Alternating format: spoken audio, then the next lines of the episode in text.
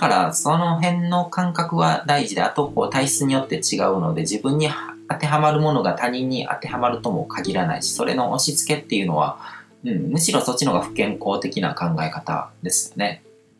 で、今の僕の場合は、こう、炭水化物を減らしたり、時々ナッツで済ま済ませると調子がいいっていう状態になってるんですけども、炭水化物に関しても、あの、日本人の多くとか、まあ、A 型の血液型の人とかって結構濃厚系のその DNA を持ってるっていうことが言われたりとかするんですけども、そういう人とかはむしろその玄米とかを食べた方がなんかすごく調子が良かったりとか、うん、そういう風にもなったりとかするので、だからその人その人によってやっぱり全然変わってくるってことですね。で、それに関してこう一般的に言われてることっていうのは、あの、差し引いて考えないといけない。今の僕はこう1日3食っていうのはもう多すぎるんですね。でも世間的にはなんか朝ごはん食べて昼ごはん食べて晩ご飯食べてっていうのがこう常識みたいに言われてて、1日2食しか食べてないとか1食しか食べてないって言われたら逆に心配されるわけじゃないですか。うん。いろんなものにこう、囚われちゃってるんですね。で、あの、自分の体で実験するっていうのが一番大事で、まあ情報とかをこうネットとかいろんなもので得て、で、それを鵜呑みにするんじゃないんですね。自分でこう、自分の体で試してみると。こういう食べ物がいいって書かれてたら、しばらくそういうのを続けてみて、で、それを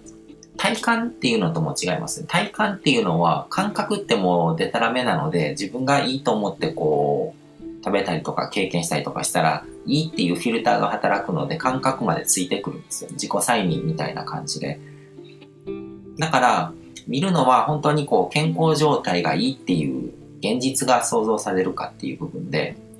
調子を崩しにくいとか、風邪とかひきにくくなるとか、こう見た目が若くなる、良くなる、肌ツヤが綺麗になるとか、あと能率が上がるっていうのも大事で、自分がなんかこう集中力を発揮できるとか、パフォーマンスが上がるとか、うん。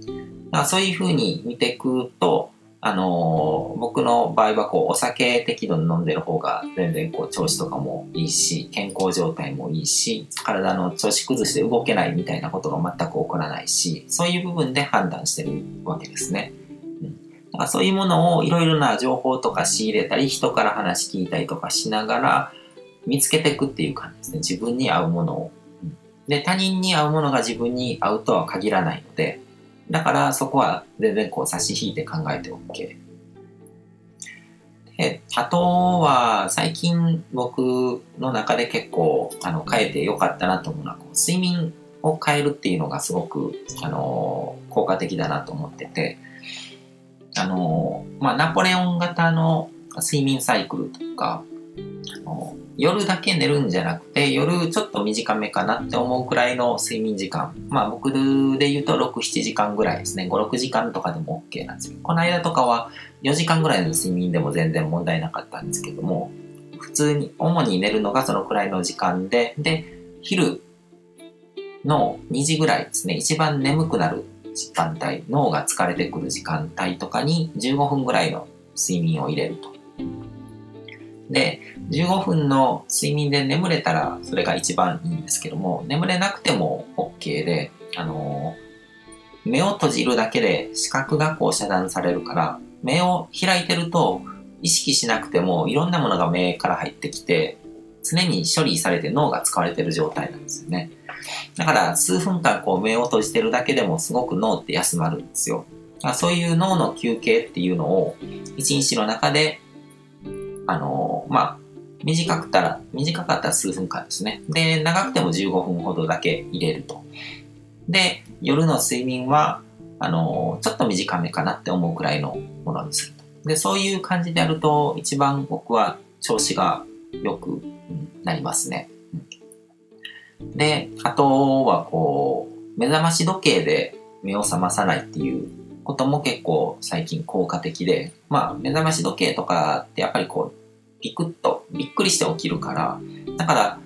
潜在意識のどこかにこうストレス状態を作っちゃうわけですよね。うん、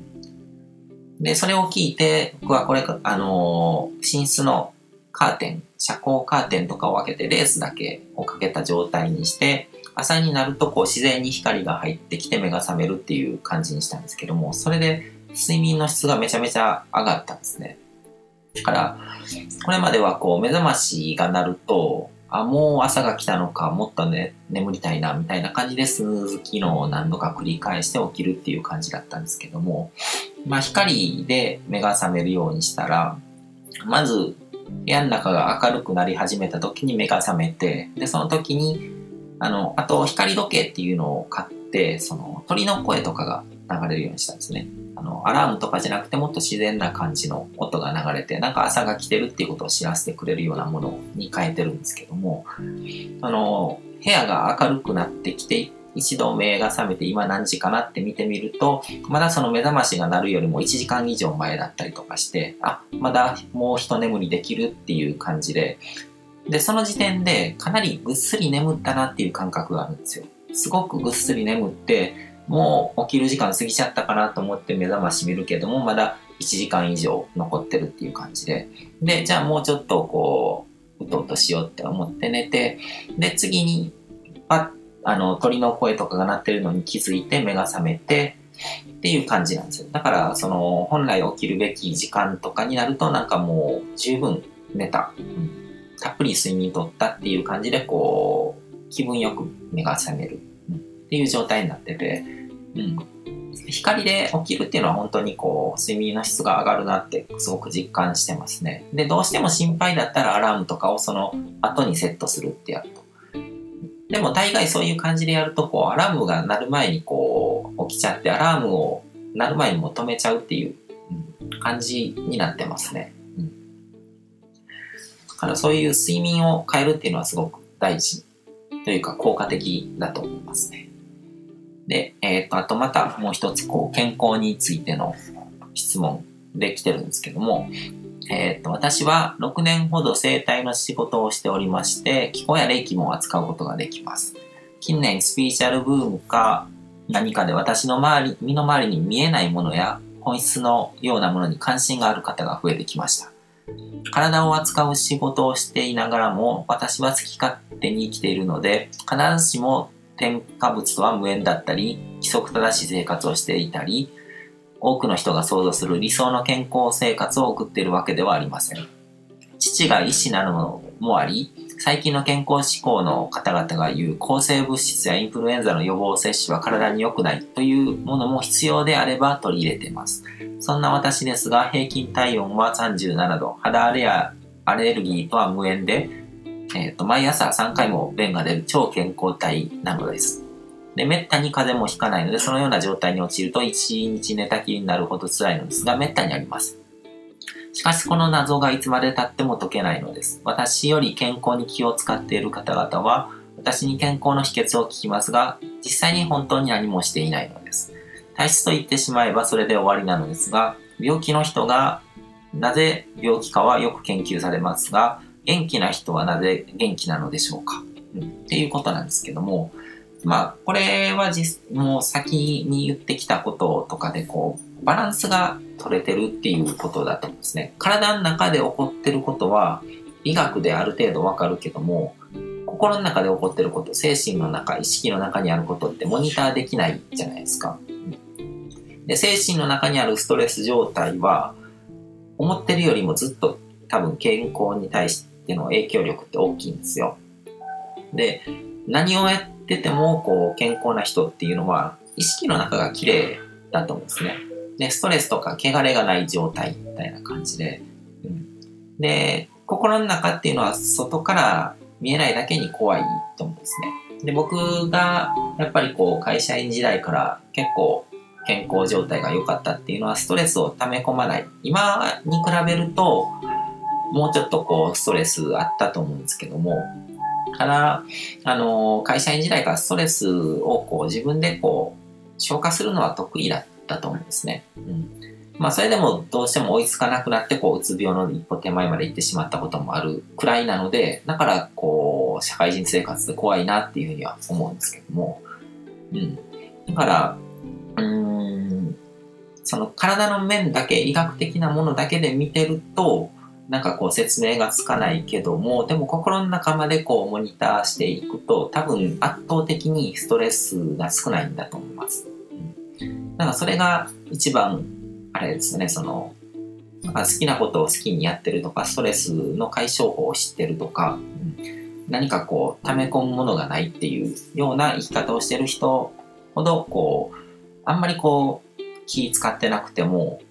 健康状態っていうのがこう維持されると。それがまあ心、精神っていう器が一番やっぱり大事っていう証拠だと思うんですね。それによって心とか体とか、あのー、魂とか全ての調子が整っていくと。そのバランスを取るの、取る鍵になってるのが精神。で、そこに何か汚れが入ってたりとか、マイナスのエネルギー状態になるようなものが入ってると、健康が損なわれていくと。そういうことだと思いますね。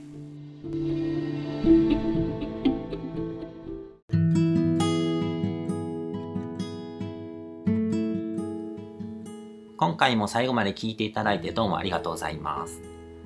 チャンネルの説明ページの方に僕が提供している悟り式コーチングの最初の2ヶ月分を無料で受講できる案内があります。ゴール設定とアファメーションについて詳しく解説してるんですけども、僕自身もこれらのことを本格的に取り組み始めて、で、それで大きく人生を変えたという経験があるので、あの、まだ受講したことがない方であったりとか、このタイミングでピンとくる方はぜひ登録して体験してみてください。また、僕がどんな人間なのかを簡単に知ってもらえる2分ほどで読める会員プロフィールのリンクも貼ってます。僕自身がインターネットを通じた出会いによって自分の人生を大きく変えたので、この出会いがあなたの人生を変える良いものになることを願ってます。ではまた次の放送でお会いしましょう。